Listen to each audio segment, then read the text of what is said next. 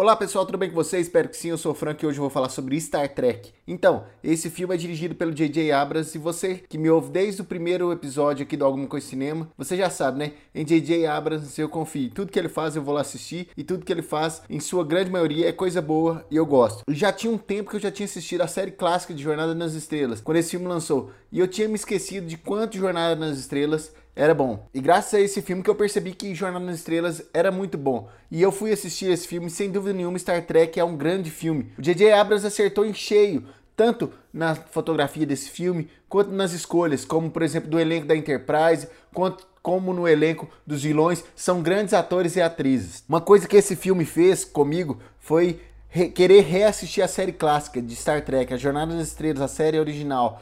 E isso foi muito bom rever, que inclusive tem muita coisa no filme de J.J. Abrams que são referências claras à série, e isso é muito bom. E eu já falei anteriormente, repito aqui, se você gosta de assistir filme dublado, essa franquia é uma das coisas melhores dublagens que eu já assisti. Então, vale a pena demais você assistir Star Trek, seja dublado, seja legendado, seja em DVD, seja em alta definição, só assista, que essa nova trilogia de Star Trek deve ser assistida até por quem não gosta de Jornada das Estrelas. É uma ótima franquia de ficção científica. Então é isso, nos vemos de segunda a sexta, às 7 horas da noite, aqui no Alguma Coisa Cinema. Um abraço, até a próxima e fui!